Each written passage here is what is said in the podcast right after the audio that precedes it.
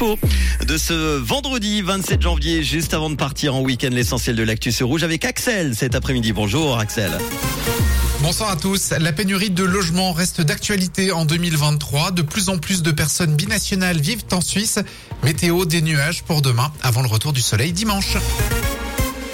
Le manque de logement ne s'est pas amélioré depuis l'année passée. Sur les 10 districts que compte le canton de Vaud, 7 restent en situation de pénurie. Seuls les districts d'Aigle, de la Broivue et du Jura nord-vaudois ne sont pas concernés. Par conséquent, pour l'année en cours, les communes de ces trois districts ne peuvent pas acquérir des terrains dans des zones à bâtir en vue d'y créer des logements d'utilité publique.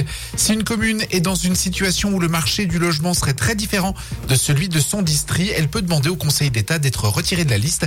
C'est ce qu'a fait la ville Verdon-les-Bains en raison d'un taux de logement vacant de 0,85%. La commission de l'énergie du Conseil national veut développer rapidement l'énergie solaire. Pour cela, elle préconise l'installation obligatoire de panneaux sur les nouvelles constructions ainsi que lors de rénovations importantes. Première mesure, les nouvelles constructions devront obligatoirement avoir des panneaux solaires. C'est ce qu'a jugé la commission lors de son examen de la grande réforme de l'énergie.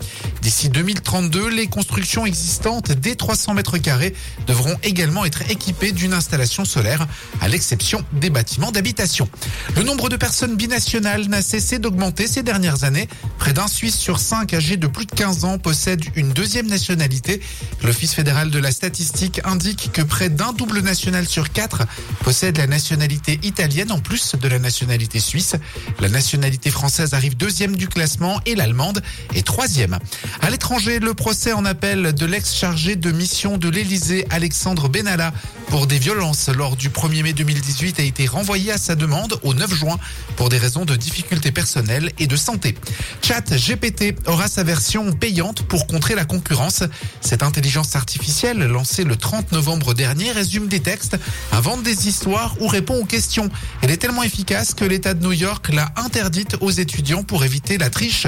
Vu son succès, les serveurs sont devenus particulièrement lents. Pour résoudre le problème, l'OpenAI, la société qui gère ChatGPT, va lancer un abonnement payant qui permettrait aux abonnés de voir leur demande devenir prioritaire. Britney Spears inquiète régulièrement ses fans avec d'étranges publications qui la montrent souvent peu vêtue sur les réseaux sociaux. Et c'est en fermant son compte Instagram, suivi par 42 millions de personnes, qu'elle a créé la panique dans sa communauté, à tel point que des fans ont prévenu la police et leur ont demandé d'aller au domicile de la star. Du coup, Britney a publié un long sur Twitter, puisqu'elle n'a plus d'Insta, pour demander à sa communauté de se calmer. C'est ce qu'on appelle le revers de la médaille. La journée se termine avec un ciel voilé. Demain samedi, le temps devrait être couvert par stratus jusque vers 1800 mètres. Ce sera bien ensoleillé dans les Alpes. Il fera demain matin moins 1 à Crissier et Nyon, 2 l'après-midi à Lausanne, 3 à Genève. Dimanche, il y aura des grisailles matinales. Ensuite, le temps devrait être assez ensoleillé. Bonne soirée à tous sur Rouge. C'était la météo, c'est Rouge.